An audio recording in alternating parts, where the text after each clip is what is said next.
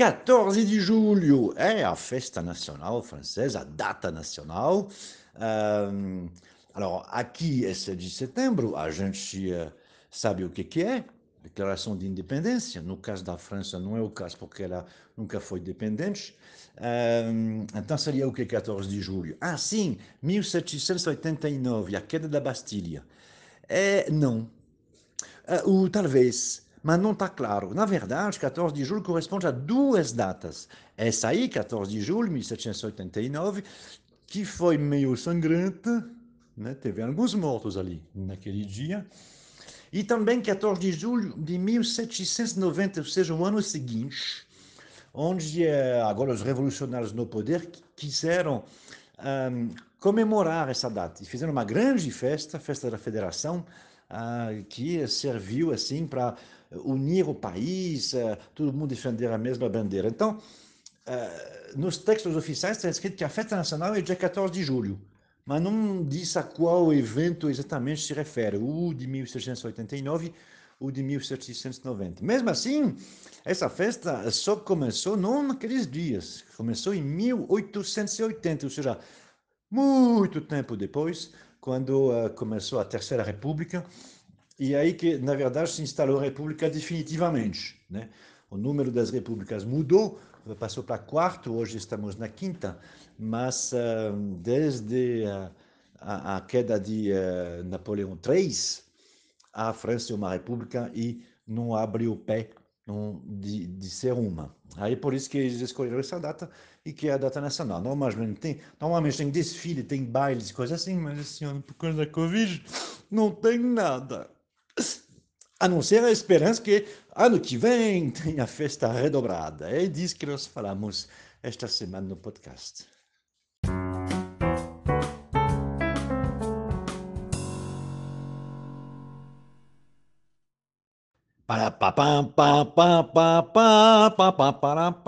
C'est la fête! Oui, enfin bon, c'est pas vraiment la fête, n'est-ce pas? Mais euh, ça devrait. Mais c'est le 14 juillet. Et le 14 juillet, c'est la fête. C'est la fête nationale. Hmm. Vous avez déjà dû entendre parler que c'est la commémoration de euh, la chute de la, de la, Bastille, de la prise de la Bastille. En français, on dit la prise de la Bastille. Euh, ben non. En fait, c'est pas très clair. on ne sait pas exactement ce que c'est le 14 juillet. je vais vous expliquer. Le 14 juillet 1789, on le sait, il y a cet épisode. Je, vais y revenir parce que parfois euh, les livres d'histoire euh, sont très machistes et le 14 juillet 1789, c'est un jour de femme. Euh, mais il y a eu aussi le 14 juillet 1790, c'est-à-dire l'année suivante. L'année suivante, il y a eu à Paris la fête de la Fédération. La fête de la Fédération, c'était une fête organisée donc par le nouveau pouvoir, euh, les révolutionnaires, et euh, qui voulait faire. D'abord, les révolutionnaires aimaient beaucoup les fêtes, les banquets, on mangeait. Hein. Oh là là, c'était pas Astérix et Obélix, euh, il n'y avait pas de sanglier, mais on aimait bien manger. Puis on allait bien habillé avec des cocardes tricolores, formidable. Euh, la fête de la fédération, c'était une fête euh, justement pour montrer que le pays était euh, maintenant sous un autre commandement. On a fait venir des délégations de toutes les régions. Et donc, c'était vraiment considéré comme une, une, grande fête par la révolutionnaire. Elle a continué d'ailleurs à être fêtée pendant quelques années, enfin au moins jusqu'à la terreur en, en 93. mais avant ça, parce qu'il y avait des choses avant, ben oui, eh oui. Il n'y avait pas vraiment de fête nationale parce que la France n'était pas exactement une nation, hein, c'est-à-dire elle existait, bien sûr, il y avait les rois de France depuis Louis XIV, mais enfin depuis bien d'autres avant. Mais le territoire de la France n'a pas toujours été celui qu'il est aujourd'hui. Euh, il y avait des problèmes, il y avait des nobles qui étaient euh, parfois plus forts que le roi de France. Souvenez-vous de l'épisode avec Jeanne d'Arc. Enfin, il y avait tout ce genre de problèmes. Pendant euh, au moins deux siècles, il n'y avait pas euh, de, fête nationale, mais euh, on fêtait quand même Saint-Louis. C'est normal parce qu'on en a eu 18 des Louis en France qui ont été rois. C'est le, c'est le plus grand nombre, c'est les Louis. hein. Les Louis, il y en avait pas mal. Donc on fêtait le Louis, voilà, exactement. Là, Saint-Louis, c'était bien. Ensuite, donc il y a eu pendant quelques années une fête euh, le 14 juillet, très peu de temps en fait. Euh, ensuite, ben, on a fêté quoi à votre avis? Bah, la Saint-Napoléon, bien sûr. Ah, Vous pensez, Napoléon, em- empereur des Français? C'était le 15 août. Ça tombait bien, c'était déjà férié, comme ça l'est toujours. C'était une fête religieuse au départ. Mais vous savez, Napoléon était, était malin. Euh, il a rétabli certaines des fêtes religieuses catholiques qui avaient été retirées par les révolutionnaires, mais euh, pas le même jour. Parfois, c'est pour ça qu'on a le lundi de Pâques. Il ne se passe rien le lundi de Pâques. Ça y est, euh, Jésus est rené, il est déjà en train de s'occuper d'autre chose, il, a fait son petit nettoyage, il part avec sa valise. Bon, ben oui, mais en France, c'est férié. Enfin, en tout cas, c'est le jour. Euh, Pourquoi? Parce que ça devrait être le vendredi, bien sûr, le vendredi saint, et c'était comme ça. Mais quand les révolutionnaires ont supprimé toutes les fêtes religieuses, ils ont évi- évidemment supprimé le vendredi. Ah oui, mais euh, les gens, ça leur faisait une fête en moins. C'est pas bien. Donc Napoléon, parce qu'il était malin, il a dit non, mais je vais vous remettre la fête, sauf que je ne vais pas m'agenouiller devant l'église, je vais mettre la fête, au lieu de la mettre le vendredi, le lundi. Voilà, ça sera une fête euh, civile, exactement. Donc le 15 août, qui est une fête religieuse jusqu'à aujourd'hui, c'est l'Ascension de Marie, euh, eh bien, euh, c'était la Saint-Napoléon. Donc comme ça, c'était un jour férié, ça correspondait au jour catholique, mais c'était pour fêter l'empereur. Ensuite, on a eu ben, le retour des, Louis, donc le retour de, de- de- de la fête de Saint-Louis, mais c'était pas, ça se faisait pas vraiment. hein. Quand Napoléon III, le, petit-neveu, est arrivé, on a remis la fête euh, évidemment à la Saint-Napoléon. En fait, c'est après la guerre de 1870, la guerre entre euh, la Prusse, entre l'Allemagne euh, réunifiée et, et la France, qu'on a pensé vraiment à une fête nationale. Et elle a vraiment été mise comme fête nationale seulement en 1880. Et alors, à ce moment-là, évidemment, il y a eu la discussion. Quel jour? Bon, on a vite trouvé le 14 juillet, mais c'était pas, il n'est pas dit que c'est la commémoration de la, de la chute de la Bastille, de la prise de la Bastille. Non, non, c'est dit simplement dans le texte de loi, euh, la fête nationale est le 14 juillet. Et donc, on ne sait pas si c'est, enfin, c'est à la fois le 14 juillet 1790, cette fameuse euh, fête des fédérations, et le euh, 14 juillet 1789.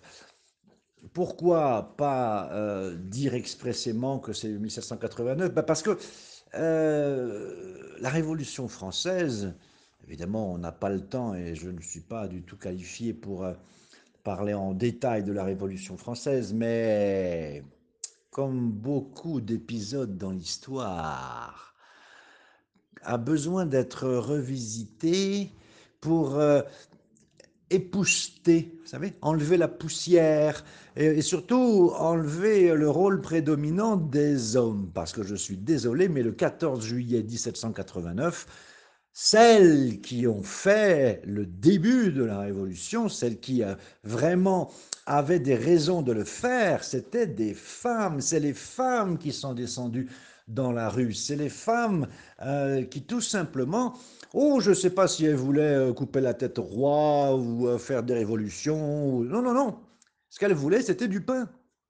Eh oui, parce qu'il y a eu deux hivers très rigoureux. Les deux hivers précédents ont été très rigoureux. Le, le 1787-1788 et 88-89. L'hiver, bien sûr, c'est novembre, décembre, janvier. Bon. Quand l'hiver était très rigoureux, ben, évidemment, il faisait froid, mais en même temps, il n'y avait pas à manger. Il semblerait que les pommes de terre aient gelé. Vous savez, les, pommes de terre, les patates, ah ben, c'est beaucoup euh, mangé en France, bien entendu, puisqu'on fait les frites avec. Chez nos amis belges aussi. Euh, pourquoi? Ben, Parce qu'elles elles sont dans la terre, n'est-ce pas? C'est pour ça qu'on les appelle les pommes de terre. Parce qu'elles sont dans la terre, elles sont protégées du froid. Mais quand il fait vraiment trop froid, que la terre gèle, eh ben, elles sont gelées et elles ne sortent pas. Donc il y avait des gros problèmes, des problèmes de, blé pour faire le pain. Alors vous imaginez, un Français ou une Française sans pain. C'est pas possible. C'est pas possible. C'est une cause de suicide, au moins morale. On ne peut pas. Si vous recevez un Français ou une Française chez vous, ayez du pain. Le pain, ça fait partie du couvert. Le couvert, son talieres, hein, le couvert. C'est pas euh, la chose que vous payez parfois dans les restaurants pour entendre un chanteur ou une chanteuse qui a plus de bonne volonté que de voix. Parfois, parfois, il y en a des très bons aussi. Mais non, non, le couvert sont talieres. Donc on met euh, le couteau, la fourchette, l'assiette, le verre, euh, la cuillère, la nappe sur la table et le pain. Tant qu'il n'y a pas de pain, ben, le couvert n'est pas terminé, il n'est pas mis. Il faut du pain le matin, le midi, le soir, absolument, tout le temps. Vous imaginez, pas de pain Ah, ça va pas. Hein Donc c'est ça. Il y a eu un groupe de femmes qui euh, a euh, défilé dans la rue avec euh, donc cette volonté d'avoir du pain, tout simplement. Tout le monde connaît cette fameuse histoire. Lorsque le roi, parce que le roi n'était pas à Paris, le roi était à Versailles. Faisait longtemps déjà, c'était depuis Louis XIV que les rois étaient à Versailles. Et donc c'est loin Versailles. Aujourd'hui, c'est un peu moins loin. C'est pas que ça s'est rapproché, c'est les moyens de transport qui sont plus rapides. Mais à l'époque, c'était très loin. Il fallait aller à cheval et il fallait traverser les bois et les bois n'étaient pas sûrs. On voyait des gens bizarres à l'intérieur. Donc, euh, c'était assez difficile les gens ne faisaient pas, euh, c'était pas comme le travail aujourd'hui, on prend le RER e et on va à Versailles. Non, non, non, euh, les gens ne faisaient pas la route tous les jours. Il y avait dans le château de Versailles à l'époque jusqu'à 3000 personnes qui vivaient dans des conditions euh, extrêmement difficiles. Parce que vous imaginez 3000 personnes entassées là-dedans. Le, château de Versailles aujourd'hui n'est pas exactement comme il était à l'époque. Il était un peu plus grand à l'époque. Mais même, donc c'était toute une histoire, vous imaginez les gens qui voulaient avoir, ils avaient des toutes petites chambres. Les, les, même des nobles qui étaient là, mais qui n'étaient pas des euh, nobles de premier rang, toutes petites, là, hein, avec une petite table, avec un petit, un, petit lit, une petite chose pour écrire, et puis c'était tout. Ils se battaient, ils se battaient entre eux euh, pour essayer d'avoir une chambre un petit peu plus grande, avec un petit mètre carré en plus. C'était toute une histoire, euh, Versailles. C'était pas seulement le luxe et le faste, comme on peut le voir, euh, évidemment, autour du roi, mais pour les autres, euh, c'était vraiment pas facile. Hein. donc, à Versailles, le général de Lafayette. Ah, le général de Lafayette. Alors, lui, on pourra en parler. Le général de Lafayette, c'était le chef des gardes. C'était vraiment le, ministre de la Défense, si vous voulez, du roi. Mais c'est quelqu'un surtout qui est très connu parce qu'il est très connu aux États-Unis. C'est lui qui commandait les troupes françaises euh, pour l'indépendance des États-Unis. Donc il est allé aux États-Unis, il est resté, il a combattu euh, aux États-Unis. On le voit d'ailleurs dans, certains tableaux au moment de la rendition euh, des, troupes anglaises. Et pour que vous savez que il y a, comment dirais-je, un léger différent parfois des points de vue sur la vie légèrement différents entre les Français et les Anglais. Et pendant sept siècles, pendant sept siècles, eh bien, à chaque fois qu'il y avait une guerre quelque part, 99% des fois, il y avait des Anglais contre les Français. Alors, quand c'était pas sur le territoire ou français ou anglais, c'était sur d'autres. Donc, vous imaginez bien, euh, les, Américains, qui étaient encore une colonie anglaise, voulaient se débarrasser euh, des, Anglais, à qui ils ont fait appel, à qui? Benjamin Franklin, Benjamin Franklin, on l'appelle Benjamin Franklin en français, à qui, à, qui il a demandé de l'aide? Ben, Aux Français, tu penses bien. Et le roi de France a dit, allez, hop, on y va. Il n'était pas très chaud. N'était pas très chaud, fallait traverser l'Atlantique Nord, c'était toute une histoire. Mais quand on lui a dit, quand on lui a dit mais vous savez, euh, l'armée ennemie, c'est les Anglais. Il a dit, les, Anglais, on y va. C'est pour ça. Donc le général de Lafayette y était, il était là-bas, il a vécu toute cette période formidable de l'indépendance. Il revient en France, il trouve une cour avec tous les gens qui sont là, qui font des ronds de jambes, hein, les, rapapès, c'est des ronds de jambes.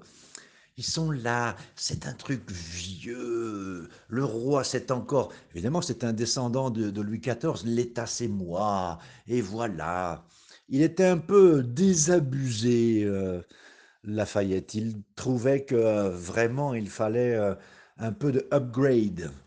Je ne sais pas si on disait upgrade à l'époque, mais bon, c'est ça qu'il aurait fallu.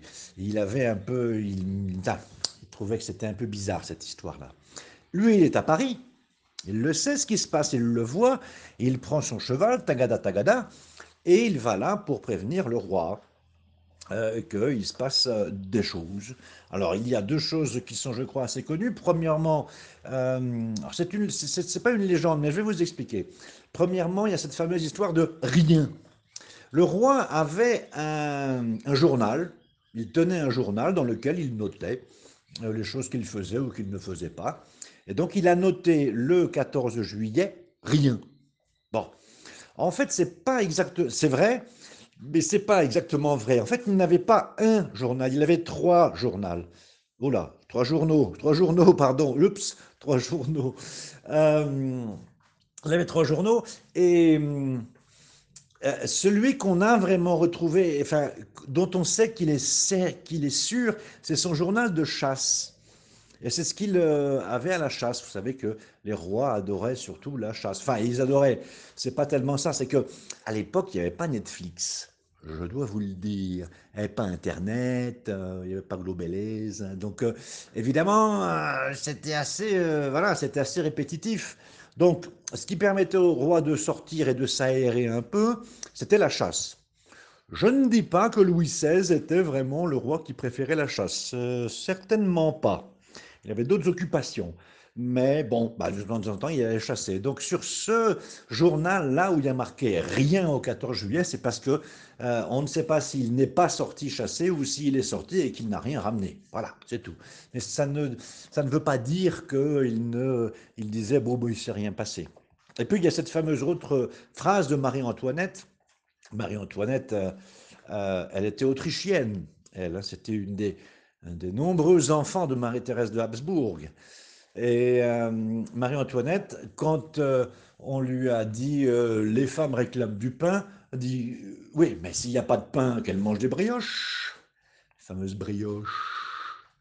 alors, moi, il me semble qu'il ne faut pas utiliser ça comme si c'était du snobisme ou, ou, vouloir être drôle. Je, crois vraiment, Marie-Antoinette est passée d'une cour euh, où, elle a grandi, euh, la cour des Habsbourg, hein, le, grand empire austro-hongrois, euh, ensuite directement à la, cour de France.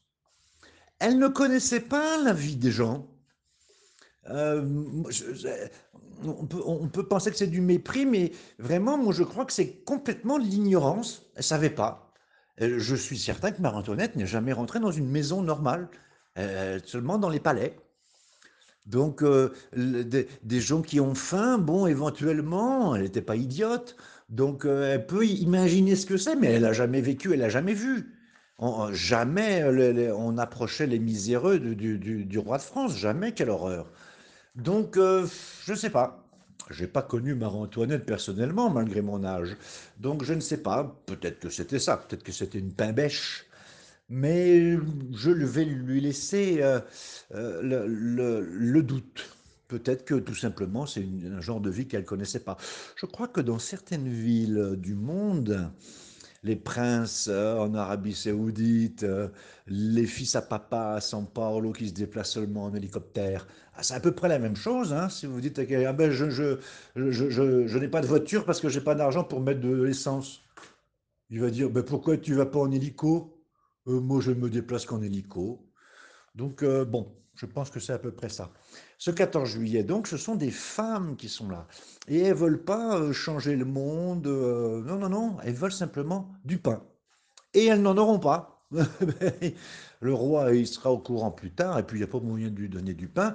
Et alors si, ensuite, bien sûr, ce sont les hommes, bien sûr. Ah, les députés, les gens qui sont là, qui vont et qui essayer, puis réussir peu à peu, euh, surtout à partir du mois d'août 1789, à faire de ce mouvement-là un mouvement révolutionnaire et à euh, faire que le roi euh, les suive, jusqu'à ce que le roi, sur les mauvais conseils de Marie-Antoinette, essaye de faire un coup d'État et alors il va en prendre un coup sur la tête. Enfin bon, ça c'est une autre histoire. Mais donc, ben, c'est la fête. Sauf qu'il n'y a pas de fête, puisque euh, ben, malheureusement, pour la deuxième année consécutive, il y a encore cette histoire de virus là, qui nous ennuie. Mais bon, ce sera, euh, la fête sera encore plus belle l'année prochaine. Voilà, il faut être optimiste et soyons-le. Allez, papa, papa, papa, papa.